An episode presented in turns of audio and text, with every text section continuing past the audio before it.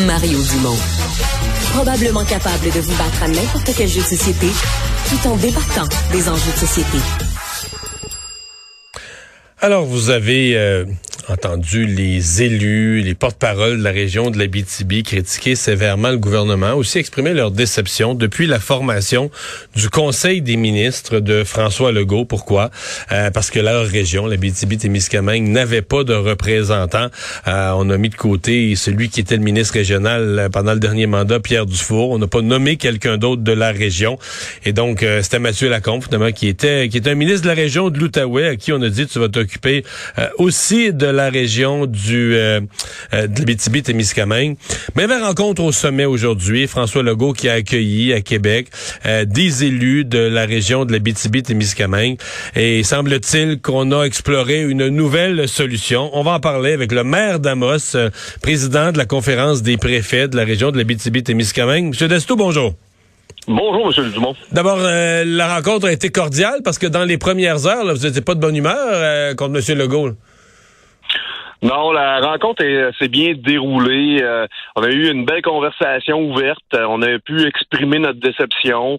Euh, il a expliqué un peu les motifs, là, puis la complexité qu'il y avait à faire face, c'est-à-dire de nommer des ministres. Il a quand même monté à 30 ministres dans son cabinet. Nous autres, on, voulait vraiment avoir quelqu'un au Conseil des ministres, puis c'est ça qu'on demandait. C'était notre priorité. Et, et c'est pas exactement. Vous avez, vous êtes pas reparti les mains vides, mais c'est pas ce que vous avez obtenu là. Non, c'est ça. On a quand même eu euh, une, euh, une espèce de canal de communication. Bon, on s'entend là, que les circonscriptions, les gens, les chambres de commerce, nos partenaires, les élus municipaux, on travaille directement avec notre député. Puis on, a trois bons députés caquistes en Abitibi-Témiscamingue. On a confiance en, en leurs euh, habiletés de porter nos, nos messages, de porter nos dossiers. Ben, c'est sûr que où, où le bas blesse, c'est de se rendre au Conseil des ministres. Là. Bon, expliquez-nous un peu ce qu'on vous a proposé comme, euh, disons, solution alternative pour l'instant. Je dis pour l'instant parce que je vais revenir sur les quatre prochaines années après, mais qu'est-ce qu'on vous propose pour l'instant?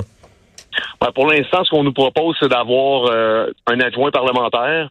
Euh, c'est Pierre Dufour qui va être nommé adjoint parlementaire au ministre Fitzgibbon. Lui va être en charge de tous les dossiers économiques de, en fait, c'est l'économie des régions, là, tout, tout ce qui va être relié à plus spécifiquement les régions du, du, Québec. Puis il va aussi être adjoint parlementaire au ministre Lacombe pour ce qui est de l'habitabilité plus spécifiquement. Donc deux postes qu'il va obtenir dans les prochains jours. OK. Donc, c'est. Mais adjoint parlementaire, évidemment, ça y donne une responsabilité, mais ça y donne pas un siège autour de la table.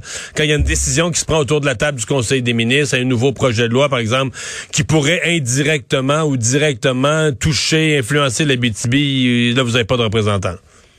Non, définitivement. Par contre, ben, ça vient orienter un peu euh, la façon de communiquer, le principe de communication selon les dossiers. Je comprends. Avez-vous l'impression que ça pourrait changer en cours de mandat? C'est-à-dire que là, aujourd'hui, euh, François Legault vient de former son conseil des ministres, ça peut pas vraiment euh, changer, se revirer sur un dixaine, perdre la face, etc. Mais avez-vous l'impression que sur un mandat de quatre ans, votre message a été entendu, puis que de la minute que M. Legault va retoucher son conseil des ministres, euh, pour en profiter pour corriger cette situation-là? Ben, je pense qu'il a senti que c'était un sujet sensible, surtout là, pour l'habitabilité-miscamingue. Euh, je pense que le, le combat qu'on mène, c'est pour toutes les régions du Québec. Tout le monde devrait être représenté au Conseil des ministres. Bon, particulièrement nous présentement parce qu'on n'en a pas. Mais je pense que le l'énergie qu'on a mis, qu'on a déployée, c'est essentiel là, pour pas justement que ça devienne une norme qu'on n'ait pas de ministre régional au Conseil des ministres. Avez-vous l'impression que M. Legault a été, euh, je vais utiliser le mot surpris, là, mais un peu pris de court euh, par la, la, la, vigueur de la réaction régionale? Ben, je pense que euh, probablement, probablement, mais c'est sûr que euh, sur 90 députés, tout le monde veut obtenir des positions. Hein? Oui, Alors, c'est sûr qu'il y a des gens plus ou moins satisfaits.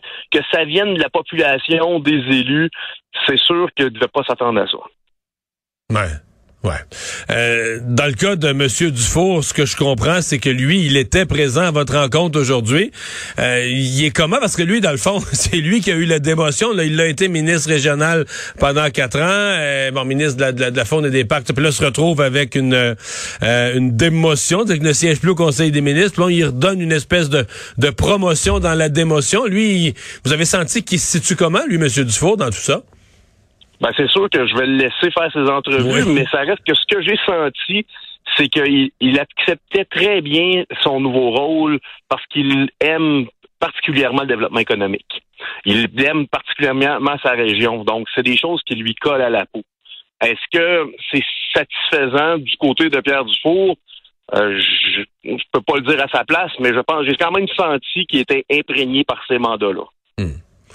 Vous êtes à quoi 900 kilomètres de Québec là, euh, peut-être même un peu plus. Euh, ça valait le déplacement aujourd'hui d'aller rencontrer M. Legault. Vous trouvez que vous la, la, rencontre a, valu la peine?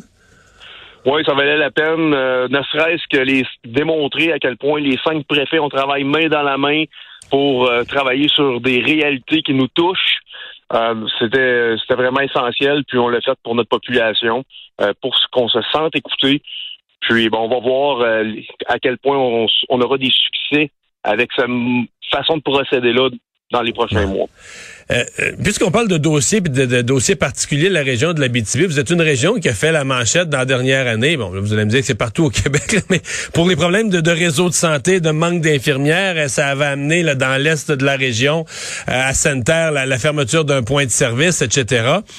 Est-ce que ça s'est replacé? Est-ce que le réseau de la santé de la BTB-Témiscamingue va, va mieux ou moins mal? Ben, depuis qu'il y a eu la centralisation, euh, c'est beaucoup, c'est très difficile.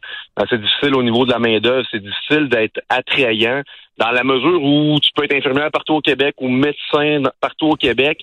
Euh, nous, notre réalité, c'est qu'on a des bons salaires au niveau de la foresterie et des mines, mais il faut quand même réussir à ratisser plus large puis attirer tous les corps de métier.